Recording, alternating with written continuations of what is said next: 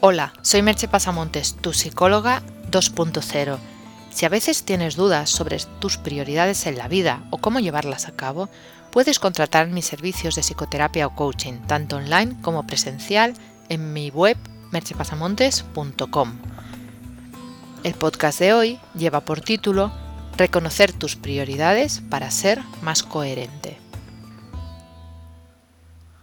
Una de las cosas que deberías hacer si quieres ser realmente coherente y no andar dando bandazos de un lado para otro en la vida es reconocer tus prioridades. Y no hablo de tener una leve sensación de cuáles son tus prioridades en la vida, sino de tener una lista clara y ordenada de ellas. Eso te ayuda a no caer en conductas incongruentes y a tomar mejores decisiones. El trabajo de reconocer las prioridades junto con el de las creencias es de las cosas esenciales en las que trabajo con mis clientes Necesito saber qué piensa la persona del mundo, o sea, sus creencias, y a qué le da valor, sus prioridades. Utilizo diferentes herramientas de la psicología y el coaching para hacer ese trabajo. Y luego la prueba del 9, el test definitivo. ¿Qué es lo que está haciendo la persona a día de hoy y qué ha hecho en los últimos cinco años? La realidad es muchas veces incuestionable porque es bastante habitual que te creas que tus prioridades son unas determinadas, ya que es lo que tu yo ideal desearía hacer, pero es posible que lo que realmente estés haciendo sea otra cosa y no puedas verlo. Y no acabes de ser consciente de ello, y sigas insistiendo en que tu verdadera prioridad es otra.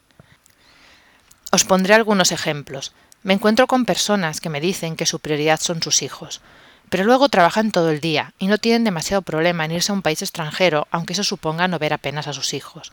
Y no estoy hablando de casos justificados de extrema necesidad, sino de personas que lo hacen para mejorar su carrera profesional y sus ganancias.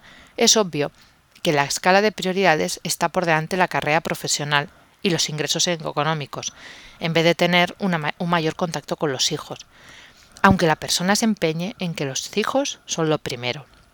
Ya os aseguro que no siempre es fácil hacerle ver a una persona, a un individuo como este, que en realidad su prioridad no son sus hijos. También es habitual el caso de mujeres que dicen que desearían ser madres, pero los años van pasando y siguen priorizando su carrera profesional. No es que no deseen ser madres, de eso estoy segura, pero la importancia que le dan a su profesión, al tiempo y al esfuerzo invertido en alcanzar determinada posición y las dificultades de conciliación que se pueden encontrar las hace demorar el hecho de ser madres. Ser consciente de ese hecho les puede ayudar a ver si ha llegado el momento de revisar su escala de prioridades.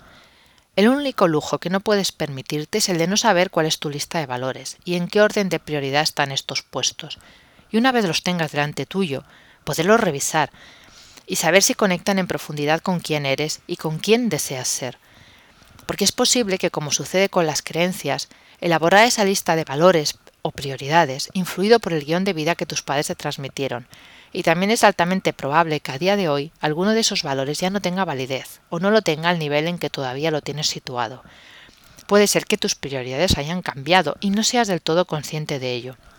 O te encuentres en un conflicto interno, porque desees cambiarlas y algo internamente te lo impida.